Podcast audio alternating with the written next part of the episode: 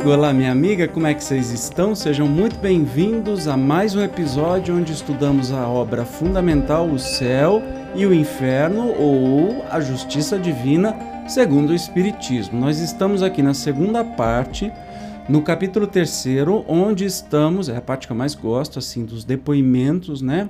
Dos espíritos de acordo com a escala espírita, seu grau evolutivo e moral. E nós estamos aqui uh, vendo no capítulo terceiro, hoje nós vamos ver o depoimento do senhor Cardon. O Cardon, eu não sei como é que fala, que é um médico. Então, sem demora, vamos para a leitura de hoje. Passara uma parte da sua vida na marinha mercante, como médico de navio balieiro, adquirindo em tal ambiente ideias um tanto materialistas, recolhido à cidade de Jota, exerceu aí a modesta profissão de médico da roça, havia algum tempo, adquirira a certeza de estar afetado de uma hipertrofia do coração e, sabendo a moléstia incurável, deixava-se abater pela perspectiva da morte, num estado de melancolia inconsolável. Predisse o dia certo do falecimento, com antecipação de cerca de dois meses, e, chegado o momento, ele reuniu a família para dizer-lhe o último adeus. Estando abeirados do seu leito a esposa, a mãe, os três filhos e outros parentes, quando a primeira tentava erguê-lo, ele prostrou-se, tornando-se de um roxo lívido e fechando os olhos, pelo que foi julgado morto. A esposa colocou-se então de permeio, para ocultar aos filhos esse espetáculo. Minutos depois, o doente reabriu os olhos, sua fisionomia, por assim dizer iluminada, tomou radiante expressão de beatitude, e ele exclamou: Ó oh, meus filhos, belo sublime! Ó oh, a morte, que benefício, que coisa suave! Morto, senti minha alma elevar-se bem alta, Porém, Deus me permitiu voltasse para dizer-vos: Não lamenteis a minha morte, que é a libertação. Ah, que eu não posso descrever-vos a magnificência de tudo quanto vi, as impressões que experimentei, mas não poderíeis compreendê-las. Ó meus filhos, comportai-vos sempre de modo a merecer esta inefável felicidade reservada aos homens de bem. Vive conforme os preceitos da caridade, do que tiverdes, dai uma parte aos necessitados. Minha querida mulher, deixe-te numa posição pouco lisonjeira. Temos dívidas a receber, mas eu te conjuro a não atormentares os nossos devedores, se estiverem em apuros, espera que possam pagar, e aos que não o puderem fazer, perdoa-lhes. Deus te recompensará. Tu, meu filho, trabalha para manteres tua mãe, se honesto sempre e guarda-te de fazer algo que possa manchar a nossa família. Toma esta cruz, herança de minha NH mãe, não a deixes nunca, e o te recorde ela sempre os meus derradeiros conselhos. Meus filhos, ajudai-vos, apoiai-vos mutuamente para que a boa harmonia reine entre vós, não sejais vaidosos nem orgulhosos. Perdoai aos vossos inimigos se quiserdes que Deus vos perdoe. Gente, que fantástico, hein? Então esse médico, é, nós não estamos falando nem da, da parte da evocação, não é?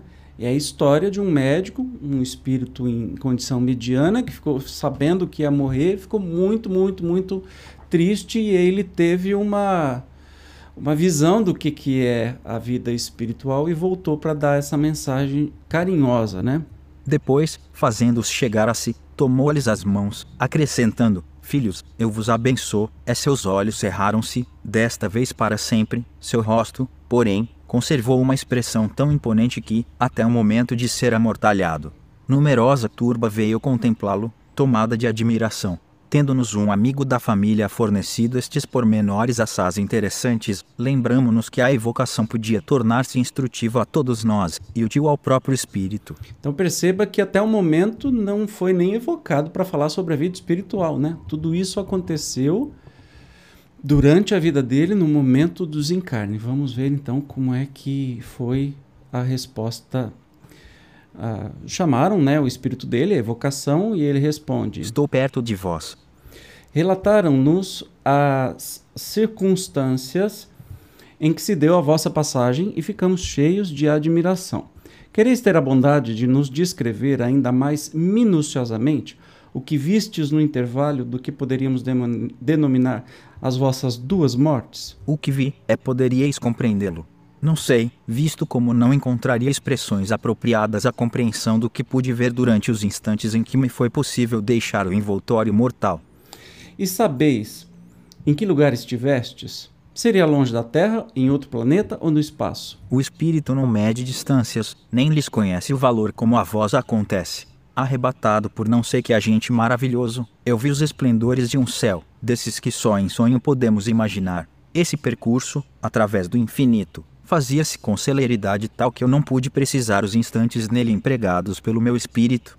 E fruís atualmente a felicidade que entrevistes? Não, bem desejaria poder fruir lá, mas Deus não deveria recompensar-me de tal maneira. Revoltei-me muitas vezes contra os pensamentos abençoados que o coração me ditava e a morte parecia-me uma injustiça. Médico incrédulo, eu havia assimilado na arte de curar uma aversão profunda à segunda natureza que é o nosso impulso inteligente, divino, para mim a imortalidade da alma não passava de ficção própria para seduzir as naturezas pouco instruídas. Embora o nada me espantasse, maldizendo o misterioso agente que atua perenemente, a filosofia desviara-me, sem que eu desse por isto, da compreensão da grandeza do eterno, que sabe distribuir a dor e a alegria para ensino da humanidade. Então, quando ele estava para é, morrer, né, ele entreviu a vida espiritual.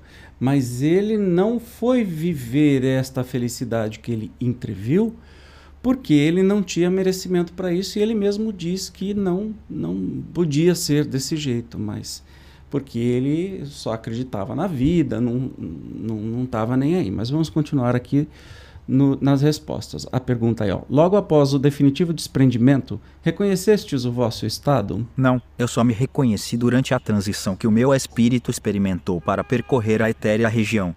Isto, porém, não ocorreu imediatamente, sendo-me precisos alguns dias para o meu despertar.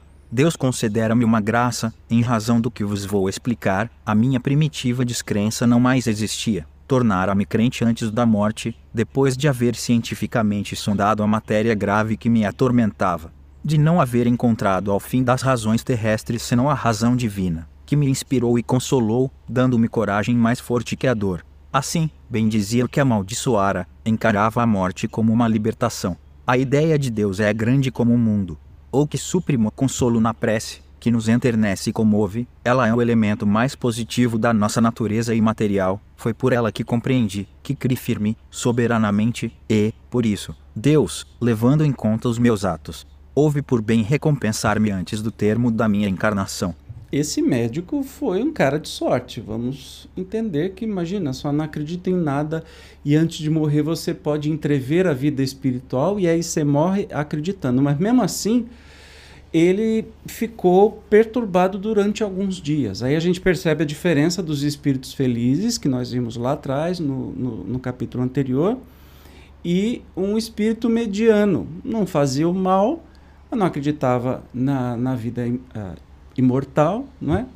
E teve essa realmente esse favor divino de entrever essa vida espiritual que eu aguardava. Sexta Poder-se-ia dizer que estivestes morto nessa primeira crise? Sim e não, tendo o espírito abandonado o corpo. Naturalmente a carne extinguia-se, entretanto, retomando posse da morada terrena, a vida voltou ao corpo, que passou por uma transição, por um sono. E sentis então os laços que vos prendiam ao corpo? Sem dúvida, o espírito tem um grilhão fortíssimo a prendê-lo e não entrar na vida natural antes que dê o último estremecimento da carne. Interessante, né? Como, pois, na vossa morte aparente, durante alguns minutos, pôde o vosso espírito desprender-se súbita e imperturbavelmente, ao passo que o desprendimento efetivo se faz acompanhar da perturbação por alguns dias?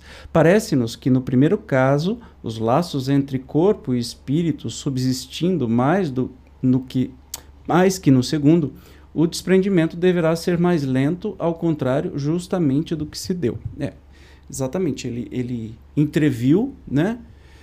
Instantaneamente ele foi levado né, é, aos, aos mundos, enfim, a outros lugares, instantaneamente voltou.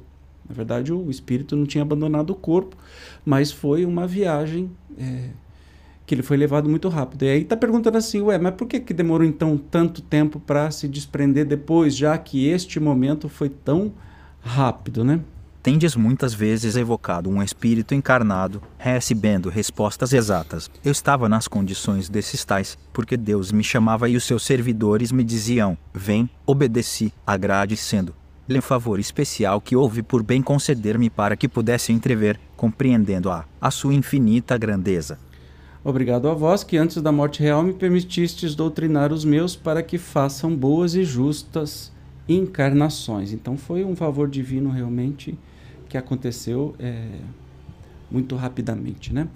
9. De onde provinham as belas palavras que, após o despertar, dirigistes à vossa família? Era um reflexo do que tinha visto e ouvido. Os bons espíritos inspiravam-me a linguagem e davam fulgor à minha fisionomia. Que impressão julgais ter a vossa revelação produzido nos assistentes, notada, notadamente nos vossos filhos? Surpreendente, profunda, a morte não é mentirosa. Os filhos, por mais ingratos que possam ser, curvam-se sempre à encarnação que termina. Se pudéssemos penetrar o coração dos filhos, junto de um teu com acento agudo mulo entreaberto, vê-lo-íamos apenas palpitar de sentimentos verdadeiros, sinceros, tocados pela mão secreta dos espíritos, que dizem em todos os pensamentos, tremeis e duvidais. A morte é a reparação, a justiça de Deus, e eu vos asseguro, em que pese aos incrédulos, que a minha família e os amigos crerão nas palavras por mim pronunciadas antes da morte. Eu era, ademais, intérprete de um outro mundo. De novo, eu vou ter que falar. O cara, o cara de sorte, meu Deus do céu. E essa família de sorte também. Imagina a situação passando com a sua família, né? 11. Dizendo não gozardes de felicidade em entrevista, quer dizer, aquele momento que ele viu aquela felicidade, não, ele não goza dessa felicidade.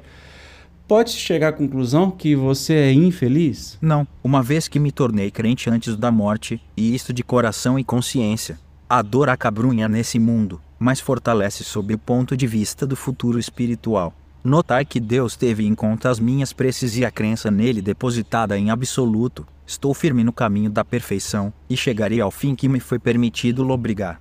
Orai, meus amigos, por este mundo invisível que preside aos vossos destinos. Esta permuta fraternal é de caridade, é a alavanca que põe em comunhão os espíritos de todos os mundos. 12. Acaso querer, é, você quer dirigir algumas palavras à vossa mulher, aos vossos filhos? Peço a todos os meus que acreditem no Deus poderoso, justo, imutável, na prece que consola e alivia, na caridade que é a mais pura prática da encarnação humana. Peço-lhes que se lembrem que do pouco também se pode dar, pois o óbulo do pobre é o mais meritório aos olhos de Deus, desse Deus que sabe que muito dá um pobre, mesmo que dê pouco.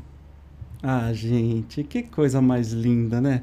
E ele continua aqui essa mensagem linda para sua família, né? O rico precisa dar muito e repetidamente para merecer outro tanto. O futuro é a caridade. A benevolência em todos os atos é considerar que todos os espíritos são irmãos, sem se preocupar jamais com as mil pueris vaidades da terra. Tereis rudes provações, querida, amada família, aceitai-as, porém, corajosamente, lembrando-vos de que Deus as vê. Repete a humilde esta prece, Deus de amor e bondade, que tudo faculta e sempre, dá-nos força superior a todas as vicissitudes, torna-nos bons, humildes e caridosos, pequenos pela fortuna e grandes de coração, Permite seja espírita o nosso espírito na terra, a fim de melhor te compreendermos e te amarmos. Seja teu nome emblema de liberdade, ó meu Deus, o consolador de todos os oprimidos, de todos os que necessitam de amar, perdoar e crer. Cardon. Lindo demais, né? Você percebe que, que maravilha, né? É, espírito medianamente, né?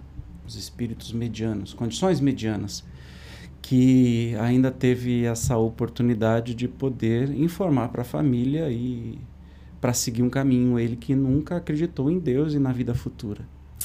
Ah, que maravilha! Mas ó, nós temos no próximo episódio mais uma comunicação, dessa vez espontânea, ou seja, não foi evocada, perguntada, de Eric Stanislas, é, de 1863. Vai ser muito legal. Eu te espero como sempre. Até lá. Tchau.